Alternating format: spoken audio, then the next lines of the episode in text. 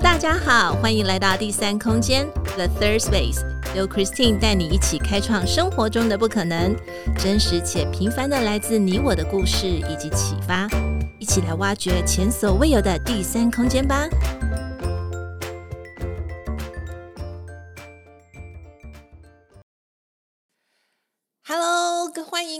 来到我们的第三空间的 Third Space，我是 Christine。今天大家过得好吗？生活愉快吗？有没有在呃生活上面遇到一些什么有趣好玩的事情呢？如果有的话，一定要跟我们分享哦。在今天我们要的呃来到请到的来宾，女生悄悄话。呃，请到的是一位我在上海的好朋友。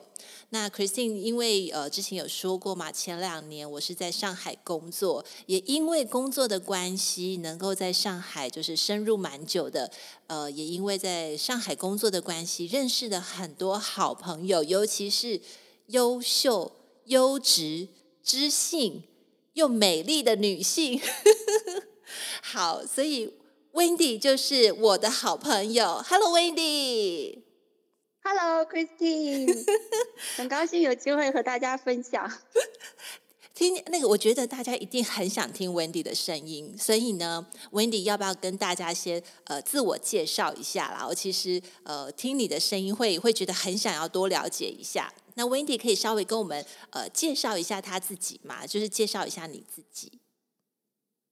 好的，大家好，我叫温迪晨，我是一个从大陆的三四线的小城市走向这个国际化大都市工作的女生。嗯，呃，然后我今天想大家分跟大家分享一下，呃，我个人在这十几年求学和生活的经历。呃，我呢是来自于中国大陆的江苏，是一个非常美丽的历史小城，叫镇江。然后我现在呢是一个新上海人，我我这边要说过去呢，嗯，我这边要说一下，江苏都是出美女，嗯、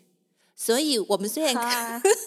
虽然我们看不到 Wendy 的脸，但是大家就可以可想而知，Wendy 的声音加上脸一定是百分百的好看跟好听。好 好，Wendy，最感谢，我觉得心情感觉超级美丽。好，哎，听说，呃，今天我们在录音的时候，嗯、上海是下雨的，是有点飘雨，是不是？是的，今天上海的温度大概是、啊、呃接近二十度，然后是有一点点小阴天，嗯、但是阳光还是可以透过云层层层的射下来，嗯、还是一个很舒服的天气，挺好的。OK，好，我我那个 Wendy 是呃，可以再跟我们多说一点你自己的一些过往经验吗？好的，呃，我呢是在呃我自己的家乡生活到了高中，然后到高中的时候呢，我的呃我就自己一个人去留学去了加拿大，然后我在加拿大生活了十七年，我在加拿大就是完成了我自己的本科还有硕士的学习，嗯、然后我当时本科和硕士的专业都是呃经济学，哦、然后后来呢我就回到了大陆。然后我在上海工作了一段时间，嗯、然后再后来呢，我就有一个机遇去了那个美国。嗯、美国我是在波士顿生活了两年，读了 MBA。然后读完以后呢，我又回到了上海。然后我嗯，至今就在上海生活了八年。嗯。然后是从事教育工作，对，在一个知名大学还有知名的研究所工作过。其实 Wendy 真的很客气，他说的知名一定是就是排行前面的 非常前面的大学哦。那呃，Wendy 其实也是很很特别，因为他的我我相信能够到国外去生活也好，或是就学读书，一直到呃，就是可能有工作的这方面的经验，我觉得这个都是很需要有一些一些独立。独立的性格哈，因为在外面其实一切都还蛮不容易的，所以我们接下来也会跟 Wendy 聊到很多可能他过往的一些经验呐，哈，或者是他是怎么样又呃回呃就是回来上海之后，呃其实是在上海成立家庭的，是不是这样子，Wendy？嗯，是的，是的，我现在是在上海生活，然后成立了家庭，嗯、然后还有一个呃可爱的女儿，一个可爱的儿子，还有一个呃小狗四岁。现在小狗狗也是我们的家庭成员了。是的，是的，然后我们都很喜欢它。嗯，好，那我我想问一下，因为每个来我们的女生悄悄话的女性来宾哈，都会特都是就是会问一下，就是有没有特别欣赏的一位女性朋友？那为什么这位女性会成为你激励的被激励的对象？呃，如果呃这位女性朋友的话，对你来说有什么值得学习的部分？那 Wendy 你自己呢？呃，我自己我特别欣赏的呃一位女性，就是一个女企业家，她是董明珠，然后她是呃格力电器的总裁，嗯，然后呢，格力电器是一个世百世界五百强，然后我从大概十多年前我在国内的时候啊，我就听到她的故事，她就是自己呢，从一九九零年开始的时候，她就自己。呃，辞去了当时他的一个干部的工作，然后从三十六岁开始，他就从一个事业单位，就是很稳定的政府工作，然后出来从那个基础的业务员开始做，然后慢慢的把格力这样从几百人的小厂，慢慢带成呃世界五百强的企业，然后我觉得她是一个非常非常成功的女性。然后在国内呢，我觉得在大陆它的争议性其实话题性非常强，uh huh. 就是大家都觉得他这个。嗯，过过作风非常的果敢，然后有 魄力。是然后大家形容他的一句话就是，呃，董明珠走过的路寸草不生。然后，但是我觉得对我对我特别大的影响是，呃，我觉得我，呃，因为我生活在一个小城市，其实大家，嗯，当时周围的领导啊、长辈啊、什么就是亲戚啊，嗯、对女孩子的期待就是，啊、呃，你好好读书。然后你个性要 温和一些，哦、然后找个好工作，后面成立家庭。嗯、大概我们我的从小就是这样被教育出来的。是。但是当时，嗯，大家都觉得说，嗯，可能我当时去的最远的地方，也就是，嗯，北京，我没有出过国。然后那十几年，我觉得，嗯，可能难得有一个什么交换的机会，才能去大城市看一眼。嗯、然后去清华大学，就是。国内最好的一个大学转了一圈，当时你才知道哦，外面的世界其实还挺不一样的，开了眼界。然后呢，我看 是还开了眼界，然后对我们这样就是呃从小城市的这个嗯女生来说，觉得说哇塞，女生也是可以做出很多不一样的事情。嗯，等到我后来上班，后来工作中学习中，哎，我看到我就一路其实还蛮关注呃董明珠，然后因为她。她的做的这个格力的小电器，从小电器到空调这样的大电器，我自己也也是在不断的摸索。然后后来我们就觉得哇塞，那是就是国货之光，让我们觉得 不仅仅可以用国外的很好的品牌，我们也有让我们民族感到骄傲的东西。嗯、我们觉得哎，其实比如说性价比比较高啊，它虽然说没有特别大的牌子，但是我们就觉得说嗯，挺让我们感觉为自己的民族所骄傲的。然后董明珠在这一方一这一方面，我感觉对女性的激励是特别的强。她是中国比较知名的这个女性企业家，然后在她的身上，你就觉得女性是可以不一样的，不一定每个人都是一个性格，就是温柔，是就是顺从，是也可以是大胆的表达自己，表达自己的想法，然后可以说真话。然后我觉得，嗯，她她在这十多年当中，我觉得。嗯，对我自己个人的激励还是很大的。对，我我其实要跟现场的，就是在听的听众朋友说一下，我们其实今天的这个访谈是。高雄跟上海的，就是两岸的连线，所以呢，呃，这两岸的连线其实对我们来讲是一个很珍贵的经验，而且是一个很特别的经验。当然，Wendy 她呃，因为她的学习，她是在经济学上面，所以她在数字方面，或者是对企业这方面的一个呃进阶，或者是说成长，她其实有相当大的一个敏感度。那呃，Wendy 跟我们分享的这位董明珠女士，呃，我我相信呃，要去成就一件事情的时候，其实。这个领导力，他的影响力，哈，一定有他的一个独特的风格。呃，我觉得很高兴听到 Wendy 跟我们分享他的，呃，他是从一个呃漂亮而且美丽，可能都是希望女孩子温文如水啊，哈，就是很温柔的这样的一个形象的传统，呃，传统的思维当中，那带出了他其实呃每个人都可以做出不一样的自己。那我我记得呃这呃就是董明珠小姐，她其实有一个很特别的一句话，呃，Wendy 是不是也可以跟我们分享一下你喜欢她的一句话？嗯，嗯然后他有一句话是说，作为领导者，嗯、男女没有优势和劣势之分。嗯，我很喜欢这句话，是因为当时就点醒了我。因为呃，我们从我我的从小就是经常被会啊，要有女孩子的样子。啊，那女孩子的样子是什么样子？是大概就是老师描述的，嗯，不要捣乱，上课比较听话，是然后比较善解人意，能够帮助人。嗯、这个是我们理解的是女孩子的样子。然后男孩子呢，嗯，家长就可能说，你要出去闯闯一闯，不要老在家里。然后可以走得越远越好，然后要去看看外面的世界。当时我也是这么认为，觉得哦，男孩子可能就应该走得远一点，女孩子可能在父母身边，嗯、然后就是比较安安稳稳的过日子，就是比较和和美美的过日子。嗯、但是我就觉得董明珠让我的体会就是，你可以接受你自己。也许有的女孩子她就是。嗯，个性中是比较觉得，嗯，我可以独立，然后我还有自己的想法，然后可以接纳自己。然后那时候我觉得，嗯，其实有时候，嗯，你的内心是有点冲突的。我觉得，嗯，其实我想做的事情可能是这样的，但是呢，我们在外界的声音告诉你说，女孩子应该是那样的。所以，呃，我看了董明珠的一些访谈，还有她的一些报道，还有她自己平时，呃，我们也有机会说，呃，看到她的一些书啊什么的，她说她会说，嗯，其实男女没有并并没有什么优劣之分。然后我。就觉得说，嗯，其实女孩子也有很多的机会，特别是在现在有各种不同的平台能够实现你自己的价值。然后我觉得我很大的一个收获是，嗯，我和自己内心的和解，就是一方面。我内心有一个声音，觉得说啊，就是小时候被教导的那样温顺，还是什么样的样子。但另一方面，是我真正的自己，我喜欢做一些嗯，我觉得可能还比较冒险的事情，嗯、或者是我觉得想世界那么大，想出去看一看。所以我觉得这句话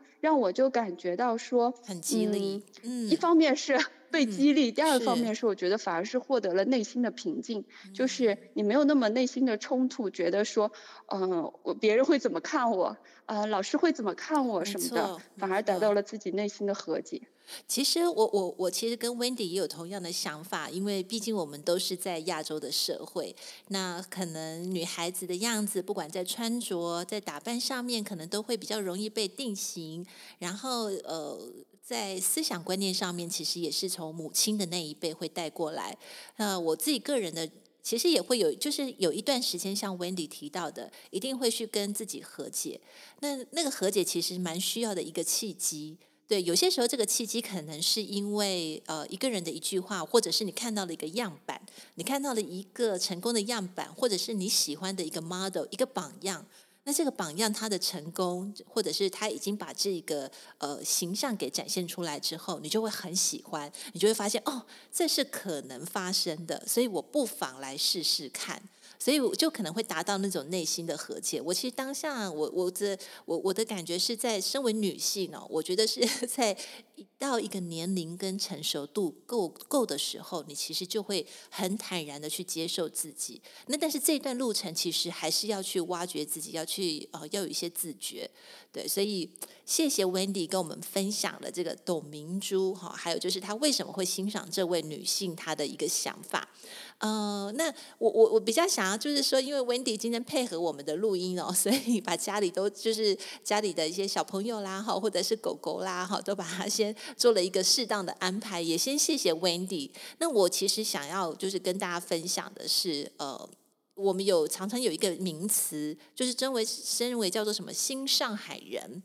那其实这个名词呢，并不是只有在上海发生。好，比方说，可能像我住在高雄，台湾的高雄，那我到台北去，我可能在台北呃买房子，或者是我在那边组成家庭，然后我就住下来了。可是那不是我出生成长的地方，那就会有一个名词叫做哦，我是新台北人。好，其实这样的意思呢，在每一个城市都很常发生，特别是在比较呃城呃比较 model 的城市，或者说比较呃比较现代感的城市，会有很多一些呃周边的这些小城市的人会到那个地方去发展。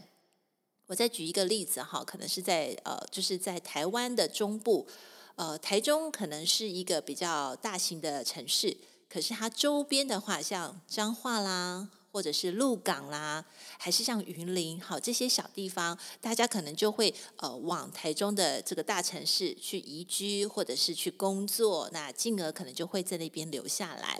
那因为刚才 Wendy 有提到他自己哦，他其实是在呃江苏的镇江，对不对？是的，是。那镇江是不是有一个特产？我记得你好像 我没有谈过，对我，我觉得我想聊一下这个镇江，它是特产是乌醋，对不对？是醋，对不对？是是，嗯、我们镇江的醋它就有特别之处，它就是，是呃用糯米酿制而成，哦然后呃，我觉得我们。我们那里的人可能就是周边吧，江浙沪，我觉得还是蛮认同呃我们的这个醋文化，因 为上呃因为在在国内其实有嗯、呃、几大派系吧，有不同的风味的这个醋，然后我们镇江的这种就是比较清甜，要打个小广告，我觉得有如果有机会可以试一试，它蘸什么小笼包啊，然后蘸烧肉啊，然后蘸蘸一些小菜，还有蘸一些饺子啊，都感觉味道很不错。太棒了，那我们其实谢谢。谢谢 Wendy 帮我们推荐这个醋，因为我是一个很爱吃醋的人。呃，不管是在饮 在饮食上，还是在在那个关系上面，我很喜欢吃醋啊。没有，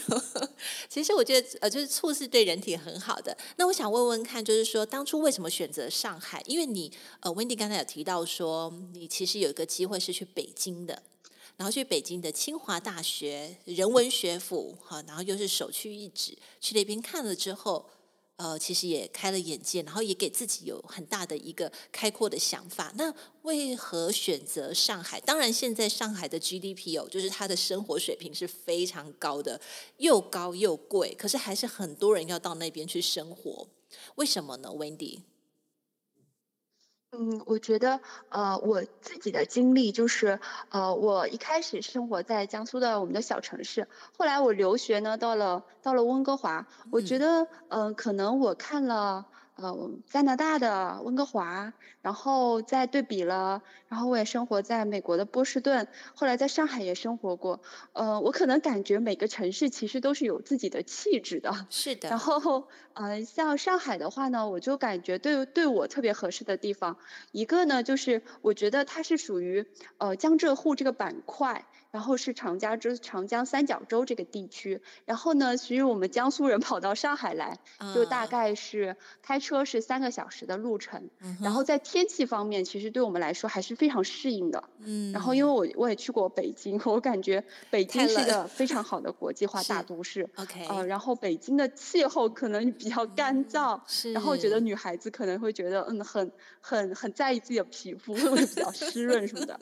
就是文化的，而且我觉得它。的气质是，呃，上海它是一种很精致的生活，嗯哼，就是你在上海，像我在十几年前第一次来上海的时候，我在街头就看到，呃，有非常精致的老太太，然后卷着头发，嗯，然后还有就是涂着口红，嗯，当时我们就觉得说，哇塞，嗯，呃。嗯，大大城市的呃男女老少就感觉都不一样，没错，然后他们就很精致，然后对自己就比如说他们像像对自己就非常重视，嗯、他不是说啊我套个什么衣服就能出门，而他觉得说哎我出去还可以当个美丽的风景线。我觉得上海的这个气质和文化我是很喜欢的。而且还有一个是，我觉得它的包容度和自由度是非常高。是，嗯，因为呢，上海我我个人感觉，就是在街头有时候你会看到啊，穿汉服的 也有，对，啊，然后背着吉他的也有，对，然后梳着黑人小辫子的什么的都有，然后路人就非常平静，没有人说 啊你这样不对或者不喜欢什么的，不会去干预，不会去打扰。嗯，是啊，然后还觉得还蛮欣赏的，有时候还会觉得哎那个打扮还不错哎，我还挺尝试尝试，就是这种开放度还蛮高。是，然后你也可以哎，还有人在那个呃公园里面玩滑板呐、啊、什么的，哎、对，对，就是嗯、呃，当然也有有很多外籍的嗯、呃、生活在这里，没错，我觉得大家在这里都能找到自己嗯、呃、的喜欢的乐趣，是，就是。嗯、呃，我我对比一下，我感觉我自己的小城市是那种宁静的，比较生，呃，是其实挺适合养老的。我感觉我们的小城市，嗯、呃，就是在长江边上散散步啊什么的。嗯、然后呢，就是因为它比较小，所以基本上你感觉谁都认识谁，是。然后就像是我上小学时候的班主任，就可能是我姑妈的什么当时的什么的同学，哦、都有连带关系的。然后就是大家的裙带关系特别特别厉害，是。然后你在学校的一举一动，大概都有什么亲戚啊的朋友的什么同学，就能这样联系起来。小城市的关系网是非常厉害的，嗯、没错没错。然后嗯，当你如果在街上嗯。拉上男朋友的手，或者是啊做了一个什么事情，哇，你还没有到家，可能我爸妈就知道今天你骑车骑自行车是不是特别快？那个谁谁谁的叔叔在路上看见你飞奔，就就是因为小，他谁都认识谁。如果你想说啊，我独立独立一点，或者是。嗯嗯，想 想有做什么什么出挑的事情，我的天还没有黑，可能你你家的家族群都知道了，就感觉，其实、嗯、其实我还蛮喜欢这种，是就大都市呢，它可能嗯，大家就是嗯，其实它。大家就是有保持一定的距离，嗯、但他有很很深的人情味。比如说同事啊、同学啊，都会互相关心，嗯、但是不会说特别打听说，哎，你家谁谁谁怎么样了，做了什么事情，嗯、呃，就又有一定的距离，保护你的隐私。没错。但同时又有一，嗯，都又又有又让你觉得啊、呃，还是很舒适的距离吧。其实，然后上海我，嗯嗯，嗯，Wendy，其实我我刚才你讲的给我给我一个很大的触动哦，就是其实在，在呃熟悉的环境，我们其实也是觉得很好哈。可能熟悉的人、熟悉的呃人事物，对我们来说，其实要去做一些改变，其实可能会相较于有一点困难，因为它东西就是有点制约化了，而且比较定型化。对，那。呃，我觉得要再把自己拉出来到另外一个城市去生活。当然，我觉得你有一个很棒的经验，是因为到国外去过。那国外去生生活之后，你就会发现到说，哎，其实是中方啊、就是我们的中方跟西方这两个文化的一个差别。所以你也提到了像隐私性。好，可能就是像西方的人，他可能比较着着重在隐私，呃，比较不会呃开口问第一次见面的人，就说：“哎，你做什么的啊？然后你薪水多少？” 好，这个可能对他们来讲，对，就是我有一些问题呢，很想知道，但是可能不会那么唐突的，一下子就想要问到底。对，所以我觉得的确像你说的，上海真的有这种很美丽的地方，它给人开放的空间，尤其是在我前两年住在。上海那个时候，其实上海已经说发达，真的已经发达到非常令你无法想象。很多新的玩意儿，它都是在上海先开始，都开始先就开始会有这样的一个气氛出来。所以我我觉得那个上海给我的感觉是好的，好。然后呃，还有就是它能够就像你讲的，它也是包容，然后可以去接纳很多不同的人。所以这也是为什么在上海，其实到处都是外国人。就是外国人，他对这个地方觉得很舒服。嗯、你要你要自己的空间，或者是你要很现代感的空间也好，还有饮食，就是你要吃到什么异国料理的都会有。那我觉得这个是是很棒。那当然节奏很快喽，对不对，Wendy？你你你是不是会觉得在生活在上海的那种节奏是是很快的？那那你这方面的感觉是什么？嗯，我觉得快节奏的城市可能，嗯、呃。我来的时候我是呃二十多岁，然后我就觉得哇，每天你都在像海绵一样的吸收不同的知识，嗯，然后你就感觉你每一天都是非常充实的。而且我我是在呃大学工作，然后和研究所工作，每天接触到的人是要么科学家，要不研究工作者，然后或者大学生，我都感觉就是呃有时候我的讲话或者什么的，就听到他们的那种碰撞，大家都觉得啊。反正每一天你醒过来，你都觉得啊，可能不是呃说不是太阳把我叫醒的，是我的梦想把我叫醒的。你就感觉在这个城市，嗯、你的每一天都是嗯、呃、非常值得被珍惜的。很然后而且我还感觉到就是嗯呃像像上海这个大城市，可能我们还有一个在在意的，我自己还会在意说，比如说薪水，还有你的发展空间。嗯、哦，没错。就当时我我我也做了一些嗯、呃，就是比如说。大学生都会去投一下简历，是，然后去实习一下或者怎么样。然后我觉得上海它是比较平等的，就是你有嗯、呃、什么样的能力，都会有地方有平台让你得到你相应的报酬。嗯，就是而且即使嗯、呃、你在你的主业有可能有自己擅长的地方，那你的兴趣爱好还可以变成你的兼职和副业。有些人还有很多的杠杆青年，就是下班的时间或者周末的时间也是可以用。来啊，对自己的兴趣爱好或者对自己的呃发展做一些提升，嗯、然后我就感觉在这方面，呃，我自己也对我自己未来就是做了一些规划。我就感觉说，如果我在大城市积累到一定的财富，或者积累到一定的阅历，嗯、那我基本上后面我觉得可能到呃四五十岁，或者是再往后一点，我觉得我的境遇可能是会比较可进可退。嗯、就是呃，我当时如果觉得。我还继续想在大城市待着奋斗下来，我自己也有，比如说房产啊，嗯、也有我的朋友啊，然后我也有的经历啊，然后嗯，在财富上我就感觉说，嗯，你如果想到那时候想说，我想去小城市来轻松一点，或者说想去云南旅居一两个月，然后你把你上海的我物业或者是。产财产，你可以去规划一下出租也好，嗯、还是呃你把你的。嗯，就是经济做一些理财也好，这样你在小城市也过得很舒服。嗯，这是我觉得，呃，我可能还会比较 未雨绸缪，就想到说可能，呃，大城市对我来说是可进可退的，我既可以留下，我也可以去小城市，嗯，生活，然后用我大城市的这个各方面的理财也好，是物业也好，得到比较好的这个报酬，然后。嗯，在小城市也能生活的比较好，所以这是我嗯、呃、基本上对上海嗯这几年来嗯、呃、我的感受吧，而且我周围的朋友，我我的感觉就是，嗯、呃、他们在这里就是安居乐业，然后 呃如果想说什么是新上海人，我觉得可能就是很广义的定义，就是。嗯、呃、不少的那个外省的人口和特别是精英通过了。这样的各种的政策能留下来，像我当时也是通过人才引进计划能够落户上海，我觉得也是非常幸运。是，就是上海是非常的，嗯，像一块磁铁吧，吸引着我觉得现在算是全世界各地渴望发展的精英们，然后你怀揣着自己的梦想能来到这里。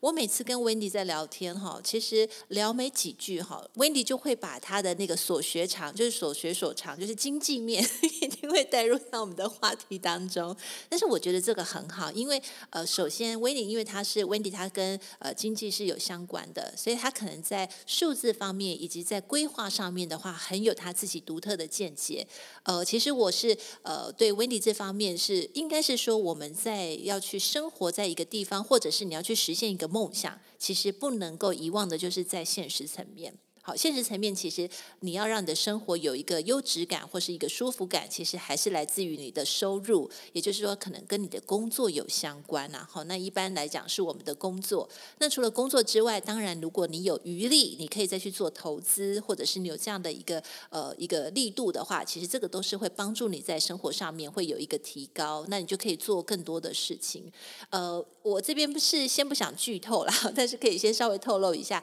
呃，因为 Wendy 她在这方面。他有很很好的一个经验谈，呃，或许在下一次呢，我们还是会在跟 Wendy 来聊聊天的时候呢，呃，我们会希望请他来跟我们分享有关在理财方面的一些小小 tips，好，一些小经验。那这个其实是一个好的分享。